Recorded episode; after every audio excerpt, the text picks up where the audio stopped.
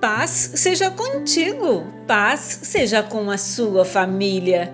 Mas, como está escrito, as coisas que os olhos não viram, nem ouvidos ouviram, nem jamais subiram ao coração do homem, são as que Deus preparou para os que o amam. 1 Coríntios capítulo 2, versículo 9.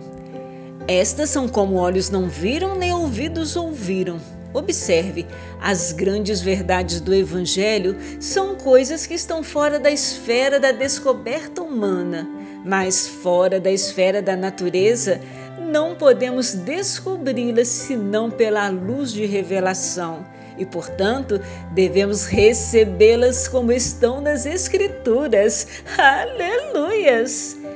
Ele nos revelou o mistério da sua vontade, de acordo com seu bom propósito que ele estabeleceu em Cristo. Efésios capítulo 1, versículo 9. Nós agradecemos ao nosso Deus que teve o prazer de nos revelar divinamente as grandes verdades do Evangelho. Deus te abençoe e te guarde.